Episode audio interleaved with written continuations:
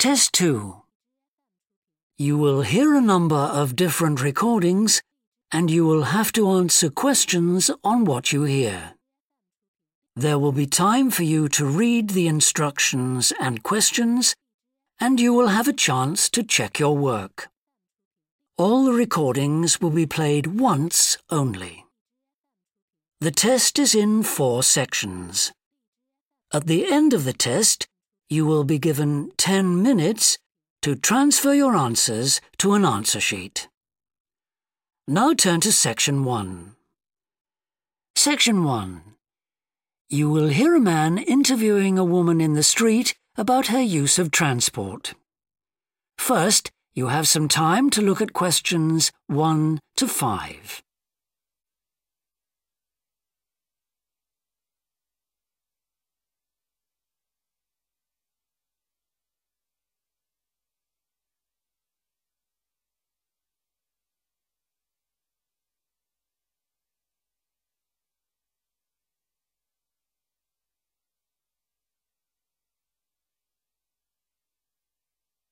You will see that there is an example that has been done for you. On this occasion only, the conversation relating to this will be played first. Excuse me, Yes? I wonder if you could spare a few minutes to do a survey on transport. It won't take long. Uh, no, that's fine. Oh, lovely. The survey is on behalf of the local council. They'd like to know about what transport you use and any suggestions for improvement. Uh, can I start by asking you how you travel to town today? Sure, I came on the bus. The woman travelled to town by bus, so bus has been written in the space. Now we shall begin. You should answer the questions as you listen because you will not hear the recording a second time. Listen carefully and answer questions 1 to 5. Excuse me, Yes? I wonder if you could spare a few minutes to do a survey on transport. It won't take long. Uh, no, that's fine. Oh, lovely. The survey is on behalf of the local council. They'd like to know about what transport you use and any suggestions for improvement. Uh, can I start by asking you how you travel to town today? Sure, I came on the bus. Great.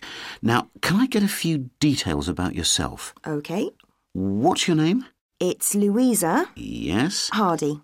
Can you spell that, please? Yes, it's H A R D I E. Great. Thanks. And can I have your address?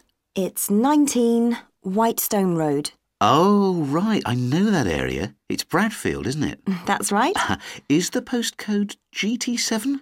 It's actually GT8 2LC. Great. And could I ask what your job is? Are you a student?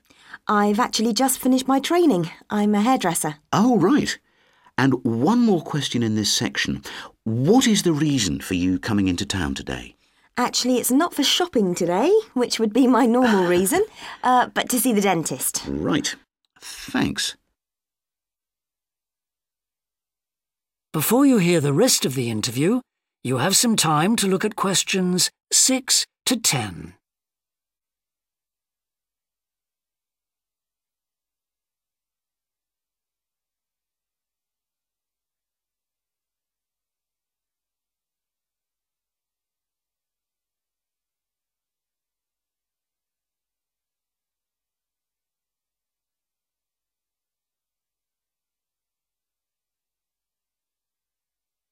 Now listen and answer questions 6 to 10.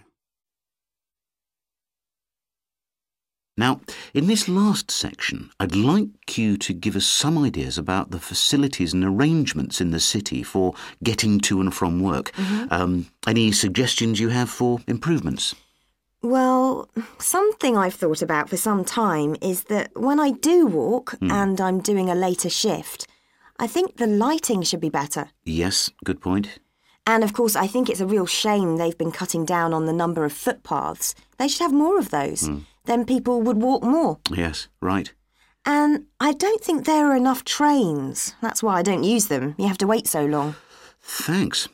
And finally, I'd like to ask your opinion on cycling. As you may know, there's a drive in the city to get more people to cycle to work. Right. But we realise that there are things which the council, but also employers, might do to help encourage workers to cycle to work. Yeah. Well, I have thought about it, and where I work, there are no safe places to leave your bikes. OK. And also, I'd have to cycle uphill, and on a hot day, I'd arrive at work pretty sweaty, so I think I'd need a shower somewhere at work. Right. and I suppose the last thing is that I wouldn't be all that confident about cycling on such busy roads. I think I'd like to see you offering training for that. You know, I'd feel a lot better about starting if that was the case. Well, that's very helpful. Uh, thank you very much for your time. No problem. Bye. That is the end of section one. You now have half a minute to check your answers.